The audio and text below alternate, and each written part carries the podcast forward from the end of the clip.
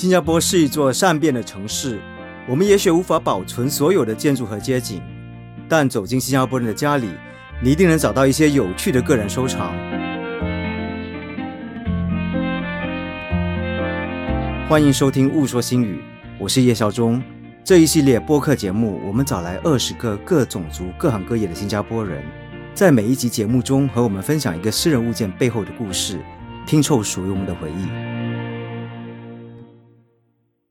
大家好，我是孝忠。那今天呢，我们叫来的嘉宾呢，也算是一个认识蛮多年的朋友。其实我们有蛮多共通点的，因为我们都很喜欢旅行。我最开始知道洪维喜这个人呢，也是因为他的旅行的经历。她很厉害，一个女孩子去了南美洲，大概有五年吧，有没有五年？四年半，中南美洲。对，很厉害，一个女孩子呢，在中南美洲的时候闯荡了四年半。然后呢，他的工作以前也是记者，而且是跑体育线的，所以在我眼前呢，是一个皮肤很健康，看起来像一个很有活力的一个女孩子。那今天呢，她要谈谈的一样东西呢，我觉得对我们很多人来说，特别是我们这些在七十八十年代长大的孩子来说，还有见过、还有听过的一个物件。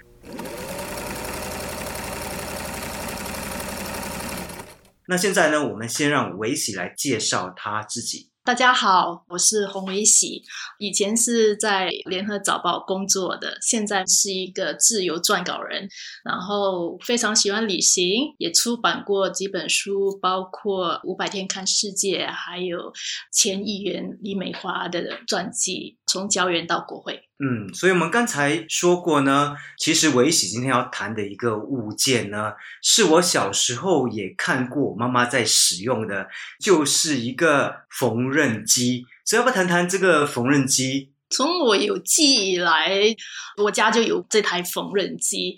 其实我妈以前小时候是没有机会念书的，后来嫁给我爸之后。就在家相夫教子。不过，因为我爸工作不太稳定，因为他是建筑工人，所以我妈为了要补贴家用，后来又跑去学如何裁缝衣服。后来就有了这台缝纫机。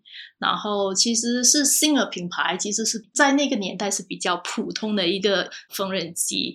虽然是个缝纫机，不过也可以一物多用啊。就是不用的时候呢，可以把它收起来，当这一张桌子呢来使用。相信很多人家里可能以前也会有这样子的一台简简单单的小缝纫机吧。虽然是很简单，不过其实对我来说，这个在我小时候是一个非常非常重要的一件物品，因为没有它，我可能也没没有能长得这么大。是蛮有趣的，因为维喜有跟我大概分享过这个缝纫机的故事。那时候我听的时候，我觉得里面有很多很有趣的东西可以跟听众分享一下。比如说，我知道呢，他的妈妈呢，为了养大家里的小孩，就必须去学缝纫。就是为了赚取一些外快。那你当时你妈妈到底是缝怎样的一些衣服的？我妈妈主要是以女装为主，因为那个年代，因为我妈只是学会裁缝，所以也没有所谓的设计的概念。那个时候最容易的其实就是买所谓的那种 book，就是很多那些模特啊，就是展示不同款式的那个衣服。那个时候他的客户大部分都是我们左右邻居，然后呢，左右邻居做了之后很喜欢，就介绍他们。的朋友过来找我妈妈裁缝衣服这样子，然后呢，他们过来的时候呢，就会通过这些册子呢，挑出他们想要的那个款式，然后呢，让我妈帮他们缝制这些衣服。然后呢，布料的话呢，是他们一般都会自己挑选他们自己喜欢的布料。那有些人呢，不知道要挑哪一种布料比较适合他们选的那个款式，所以就会拜托我妈帮他们去挑布料啊，就连那个纽扣啊，还或者是其他装饰都是由我妈帮他们挑的。那我记得呢，维喜也跟我提过，这个缝纫机呢，其实是妈妈就是生活的一个很重要的工具。而且她小时候呢，就经常跟妈妈到珍珠坊那边去买很多颜色很漂亮的纽扣。可不可以跟我们讲一下这一个缝纫机呢？有没有一些令你更难忘跟妈妈一起的一些回忆？要不是因为这台缝纫机，我想我们三个小孩也不能这么健康的长大。其实他缝制衣服把我们养大，其实是挺辛苦的。我记得他四十多岁的时候，那时候开始老花眼，不过那时候我还算很小，也不明白什么是老花眼，只是觉得很奇怪，为什么他时不时会叫我帮他穿那个线，然后那时候我还觉得有点不耐烦。后来再长大一点之后，才理解说，嗯，人呢到了一定的年纪。眼睛就会退化，所以会老花眼。所以那个时候，他四十多岁开始的时候，他其实在缝制衣服的时候是比较困难的。不过那时候还小，就不太理解。然后后来也是因为眼睛。看的不太好，缝衣服比较辛苦。我还记得有一次，不知道是因为看不清楚呢，还是是因为他太累了，结果缝衣服的时候不小心就把那个手指呢差点缝下去了。然后那个针呢就刚好穿过那个指甲的中间，那时候就血流不止的。那时候刚好我在家看到那个缝纫机的针插在他的那个指甲的时候，真的是整个人是慌，非常非常慌，因为一直血流不止，然后。因为那个缝纫机是手动的嘛，所以那个时候要拯救他的那个手指，就我妈妈就只好抓着他的那个手指，然后我呢就得帮他转动一下那个缝纫机，然后把那个针给跟他转出来，才能拯救我妈的手指。所以。那台缝纫机有很多回忆吗？嗯，肯定很有。我觉得听起来有点可怕的感觉，是非常可怕。而且那时候我年纪还不大，应该那时候应该是中学的时候吧。所以看到那个时候他正在缝制的那件衣服，整个都是血。可是那时候我们已经没那么多时间去顾虑那套衣服了，只是说想要把他的那个手指给拯救出来。那时候我原本还不是很敢。转动那个针车，然后是我妈说你一定要把它转出来，他才可以把那个手指给拯救出来。所以那时候印象非常深刻。所以维姐也分享了很多她和她妈妈对这个缝纫机的一些故事。那你有没有问过你妈妈，她到底喜不喜欢做缝纫这个工作？她有说过，其实是因为形势所逼吧。小时候他们家里是比较穷的。我妈其实是我外婆二婚的第一个孩子，然后那个时候她下面还有几个弟弟，还有妹妹。我听她说，她其实那时候已经买好了校服跟书本，准备要去上学。可是那个时候我刚好我外公生病，然后他们没钱看病，所以最后只好把我妈的那个校服跟书本全都卖了。筹了钱让我外公去看医生，结果我妈错失了念书的那个机会。后来到了他的弟弟妹妹，他们都有机会去念书，就只有我妈妈没有那个机会念书，只能在家里帮忙种菜、养猪的。后来嫁给我爸爸之后，因为没有任何毕业证书嘛，没有任何的教育背景，所以他能做的东西也不多。最后他想来想去，就去学一门手艺，才会跑去学裁缝。因为他觉得说那个时候裁缝是一个可以允许他可以在家里工作，又同时可以照顾我们小孩的一个工作，所以他才去选择这一门手艺。呃，是的，其实通过这样的一个物件呢，我们都可以看出，在七八十年代长大的孩子的父母呢，当时他们不像我们现在这样有很多很多的选择，可以做不同的事情，可以去追求自己的梦想。可是当时呢，可能他们完全没有选择，所以人在这种逆境的时候呢，其实呢。他是更愿意去学一些新东西，因为他可能为了生存下去，他必须去做他可能不熟悉的东西。但我想你妈妈应该还是蛮受欢迎，她应该是蛮有天分的，对吗？我以前不会去多想，不过现在长大了之后会想很多，然后也看得懂很多东西。其实我妈妈是非常非常聪明的人，学什么都很容易上手。以前都不会这样子觉得，后来我妈妈缝了几十年的衣服，然后等到我要念大学的时候，她觉得说帮人家缝制衣服赚不了多少钱，然后她担心我还不了大学学费，最后她决定就放弃裁缝这份工作，然后决定走出出家门，出去外面找工作。不过那个时候他其实已经是五十岁的年纪了，那你五十岁没有念过书，然后英文也不会说几句，在新疆。不懂社会，你要找什么样子的工作呢？所以那个时候，我妈妈就其实她还挺聪明的，她也会懂得分析一下自己的那个优缺点。所以她就觉得说，她身为一个在家里帮人家缝衣服的一个裁缝，除了这些技能之外，她唯一懂的就是饭，所以呢，后来他就找到了一个厨师的工作，在军营里面帮那些阿兵哥煮饭。然后呢，也就是从那个时候，他从原本只会说 “hello”、“goodbye”、“thank you” 这几句简单的英语词汇，到现在他可以跟人家就是很流利的用英语沟通。所以有时候我就在想说，要不是因为被那个年代跟那个背景限制的话，他可能是一个很成功的一个女强人。女强人嘛，因为现在他讲的你们还挺溜的，我就想说他真的是学什么什么都学得很快很会。你想说一个五十岁的一个老安体还可以出去学这些新的东西，我就觉得很厉害。是是，所以你记得当时一条衣服或者上衣或者裙子大概收费是多少的吗？一般来说，那时候是收一套是大概二三十块。那如果说是比较贵一点的呢，或比较复杂一点的呢，或者需要比较好一点的那一些装饰还是什么的配件，比如说纽扣啦，比较特别啦，还是什么的，就会大概是四十多块一件吧。在那个时候，其实算是比较贵一点的衣服了。大概缝一件衣服要多长时间？一般来讲是大概两到三天，因为毕竟她是家庭主妇，她不是全天候在那边缝衣服，她就是在照顾我们小孩之余呢，她还就顺便缝衣服。然后有些时候比较复杂一点的，可能就要花个四五天的时间吧。所以其实赚的也不多。是我记得当时我们那个班上的男孩子啊，都要上那个工艺课，女孩子都要上那个缝纫课的，对不对？对对。所以你妈妈有没有在这方面帮你？哦，没，就是其实可能也是因为我多多少少比较像我妈吧，所以我妈虽然是没有直接教我，不过因为她每次缝衣服的时候，她就很喜欢叫我，比如说帮她拿个纽扣啦，或者帮她做一点这个，帮她做一点那个，所以就养成就是她在缝衣服的时候，我都会在旁边看着她缝。所以后来中学的时候开始家政课的时候，要缝东西的时候，我其实很少主动去问他要怎么缝，因为这么多年下来，已经看他缝看习惯了，自己就有样学样的，就是想说他那个时候怎么缝我就怎么缝。可能也是因为这样子，所以我的家政课的缝制衣服的那个部分，我几乎都是满分的。而且你家里好像还有很多台的缝纫机。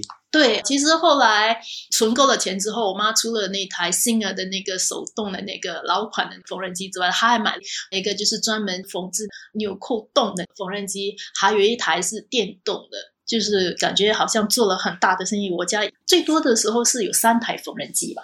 其实她的缝纫机那个时候就摆在我的房间里面，所以我的房间其实是她的工作室，也是我的睡觉的地方。但手动跟电动的有些什么不同的感觉？其实电动是我妈后面才买的。那以她来讲说，因为她年纪大了，其实用电动的话比较方便，而且也没有那种会伤到自己，像之前用那个手动的那个缝纫机这样会伤到自己。所以她到后面是比较喜欢用电动的，因为用起来比较快，也比较安全。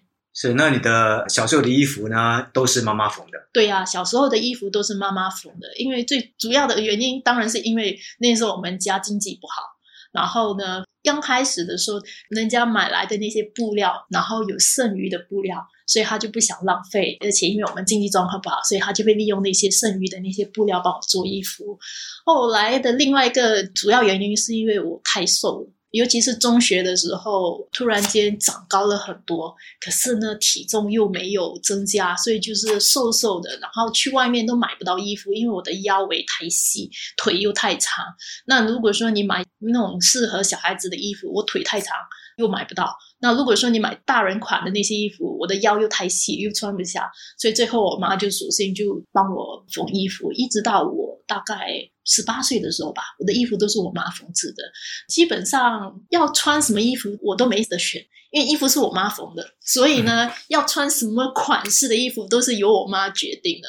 然后那时候我妈就觉得说我人太瘦，腿又太差，她经常说我的腿像鸡的腿，瘦瘦的。所以他每次帮我缝制衣服的时候，都是帮我缝一些长裙，因为说这样子可能遮住我的那个瘦瘦干巴巴的那些长腿，看起来不会这么难看。所以有一阵时期，我的衣服都是长裙。所以妈妈不只是缝纫师，她其实也是设计师，她懂得怎么样设计出适合你的衣服。应该说遮盖我丑陋的部分的衣服吧。对啊，也算是。所以我说，如果其实他年轻的时候有机会去念书的话，搞不好现在名设计师也不会是一个没有人知道的一个家庭主妇吧。是，那后来其实成衣呢越来越普遍，也越来越便宜，所以大部分人开始就宁可选择去买成衣，对不对？我觉得蛮可惜的。对呀，其实这种定制的衣服的好处就是，像我妈妈帮我做的衣服都是为我量身定造的，所以非常合身。比如说，他会一边缝制，然后一边教我试穿，然后呢，哪一个部分我不喜欢，就可以马上修改这样子。可是你现在买的衣服，因为都是一个款的，有时候我会逛了很久很久都没买到衣服，因为我会觉得说，嗯，这件衣服那颜色我还挺喜欢的，那个款除了这个部分我不喜欢，其他部分我很喜欢，可是就是因为那一部分我不喜欢，所以我就不买了。如果是当年像我妈帮我缝的话，就没这个问题啊。我不喜欢什么，我当场就跟我妈说，我妈就会跟我改一下，所以还是挺想念那个时候妈妈帮我缝制衣服的日子，而且挺好的，不会撞衫，对不对？对，这是独一无二的，是因为是我妈妈设计的衣服，所以是独一无二。然后别人不会跟你穿一模一样的衣服，而且因为我妈妈是专门做女装的，所以其实我哥哥是没有这样子的福利，全家就只有我有这样子的福利，所以我哥哥和我爸爸的衣服都是外面买的，就只有我的衣服是我妈做的。是，那你喜欢旅行啊？比如说，因为我知道我们喜欢旅行的话，我们都会，比如说我啊，裤子里面特地缝一个那种隐藏的那个口袋，比较安全，可以放护照啊什么。那你有没有做这样的事情？那时候还在念书嘛，所以我妈帮我做的时候是。没有所谓的隐藏口袋这些，不过呢，她会有其他的巧思妙想。打个比方说，她帮我缝裙子的时候，那个裙子不是拉链的，是纽扣式的。然后呢，她一般都会多缝几个纽扣，因为她想说到时候了，如果我真的发福了，就可以慢慢的放宽一点。然后那件裙子呢，其实可以穿很多年很多年的那种。因为那时候我家那个经济状况还不是很好，所以他想要的就是说一套衣服呢，不是只是穿一年。